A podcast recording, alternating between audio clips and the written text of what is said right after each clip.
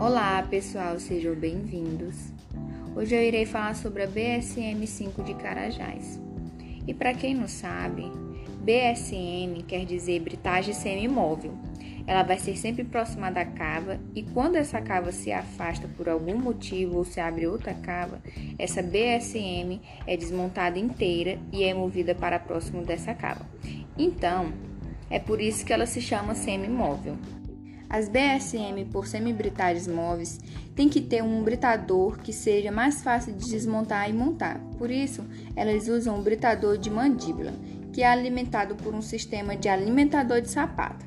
E ao passar por essa britagem primária, iremos para a próxima etapa, de correias transportadoras. A mesma é responsável de levar esse material para a britagem secundária, que é onde acontece a quebra desse material em partes menores.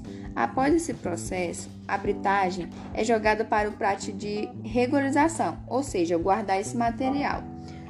No processo de classificação, é separado os três principais produtos. Se estiver tudo ok, o mesmo é levado até o próximo pátio.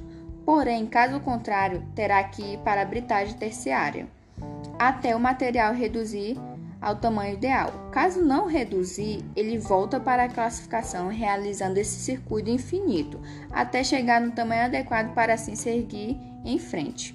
Bom, nessa etapa final temos a recuperadora, que irá levar esse material e embarcá-lo para os silos de carregamento, que é responsável por abastecer o trem.